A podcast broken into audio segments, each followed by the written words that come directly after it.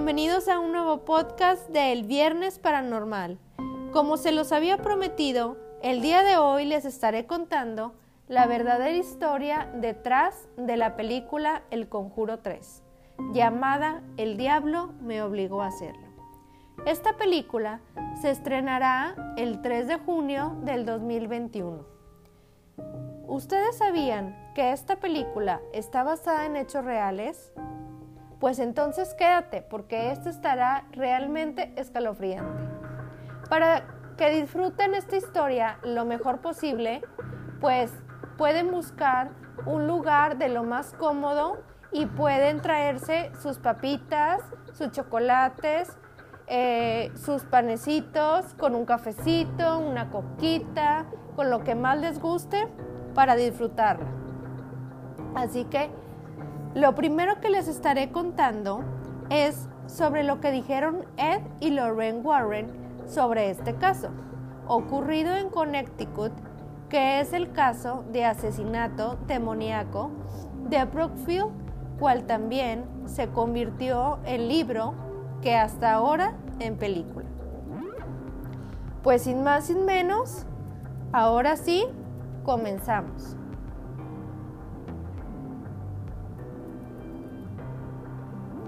Lorraine y Ed nos cuentan un poco de este caso. Nos contactó el padre Dennis, que en ese tiempo era pastor en la iglesia de San José en Brookfield. La llamada entró y habló con un chico a quien intentaba ayudar y que se le había reconocido como un caso de posesión. Él me contó que era bastante sospechoso haberse involucrado en este caso, a que el obispo lo asignó para exorcizar otra casa, pero no fue solamente una casa, sino esa casa era una infestación, la cual investigamos. El Padre me dijo, quiero que sepas que mis oraciones están contigo, Lorraine.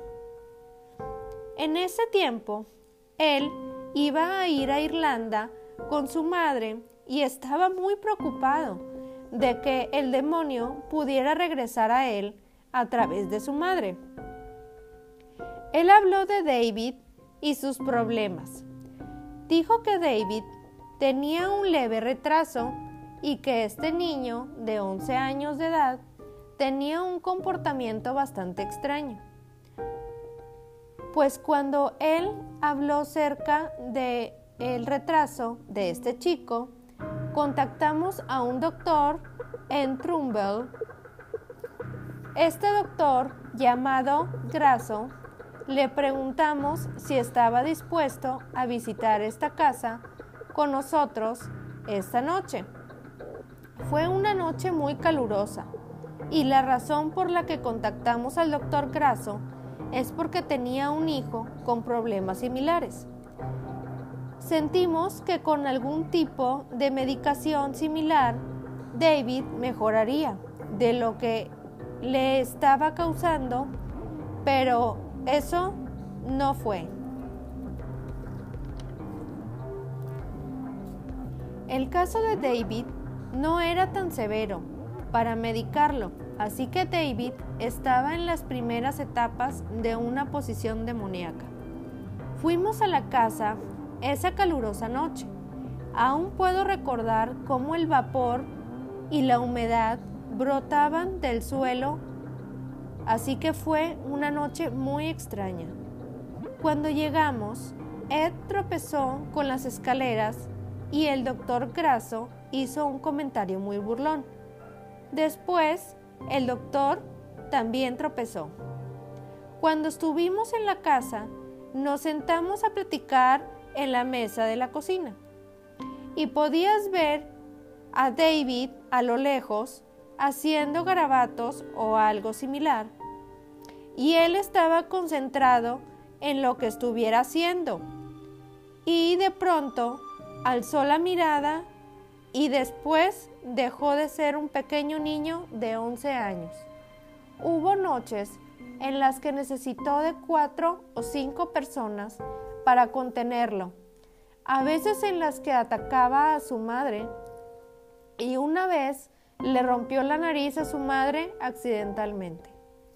Arnie Johnson, quien era un joven que estaba comprometido con Debbie, la hermana de David, les ayudaba todas las noches a controlar al niño. Él regresaba de trabajar y era un paisajista, y al llegar a casa la cena ya estaba lista.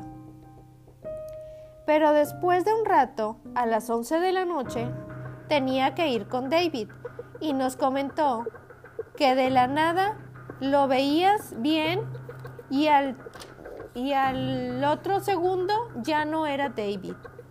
Esto sucedía hasta el amanecer.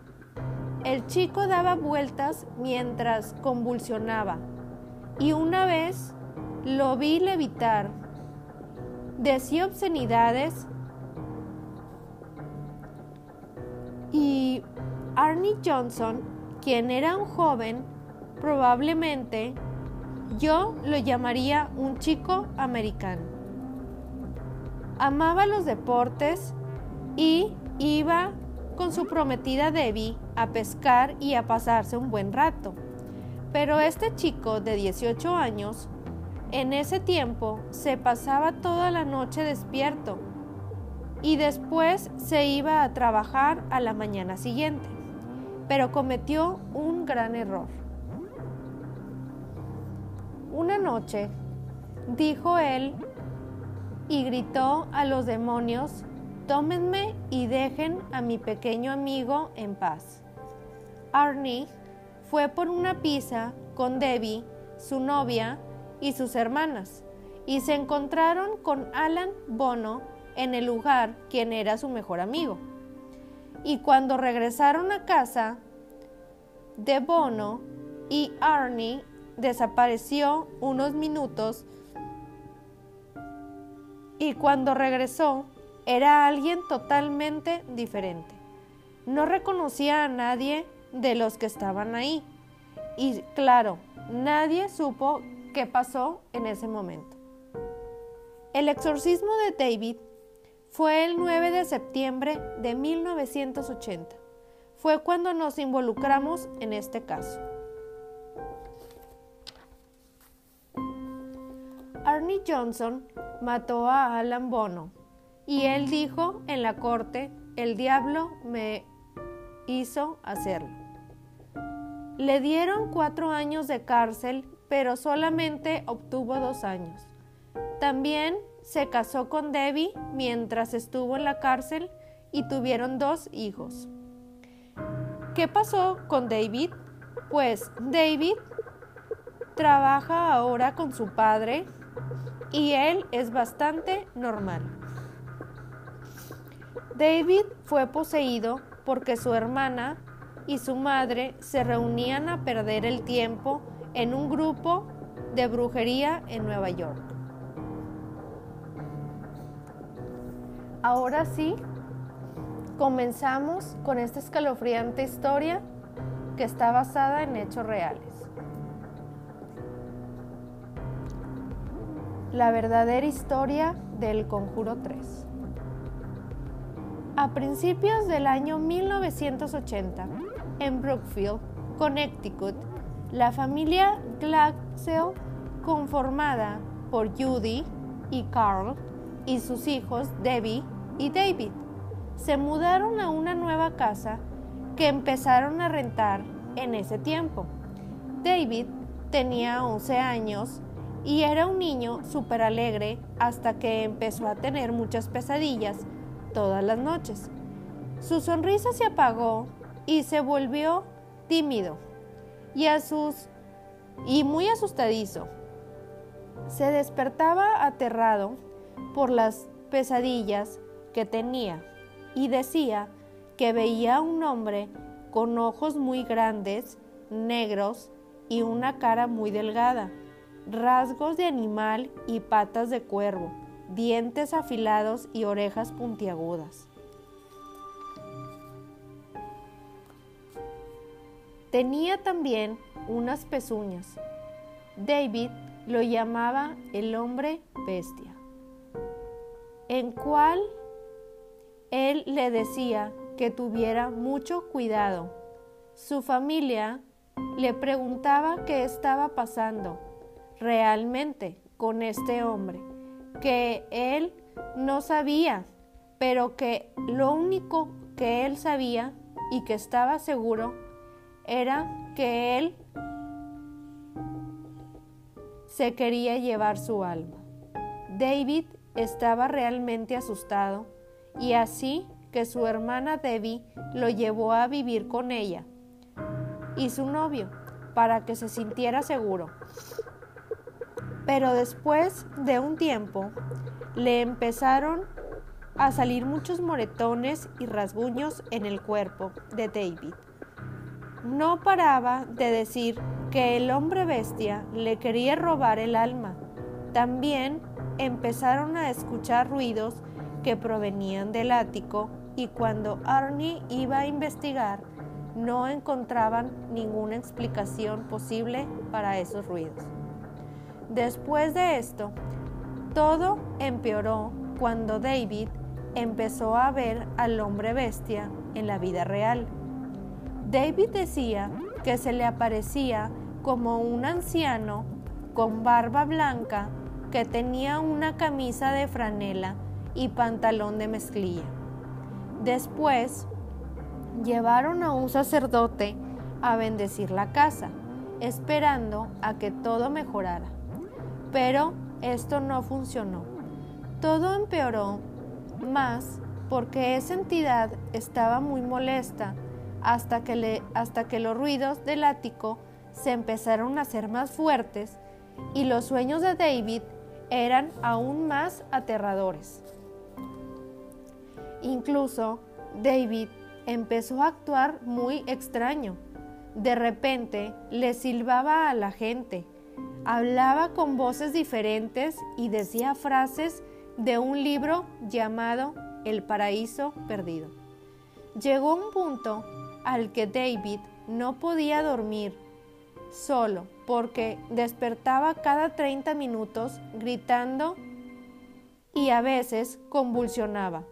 El sacerdote llamó a Ed y Lorraine Warren para pedirles ayuda.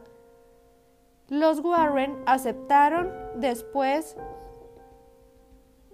y después reafirmaron que estaba poseído. Así que llamaron a cuatro sacerdotes para hacerle múltiples exorcismos y expulsar 43 demonios del cuerpo de David. Un día, Arnie decide burlarse del demonio, arretarlo y diciendo una mala, siendo una mala idea. Así que después de un tiempo, Debbie y Arnie decidieron mudarse a otra casa completamente solos. Debbie fue contratada por Alan Bono en una perrera como peluquera y al mudarse juntos, Debbie empezó a notar que Arnie estaba actuando muy extraño y muy similar a David, así que se preocupó porque creía que le estaba pasando lo mismo que a David. Dicen que a veces estaba en trance y se ponía a gruñir o a silbarle a los demás y que después no recordaba absolutamente nada después de un rato. El 16 de febrero de 1981, Arnie marcó a su trabajo para reportarse enfermo. Después se fue con Debbie a la peluquería.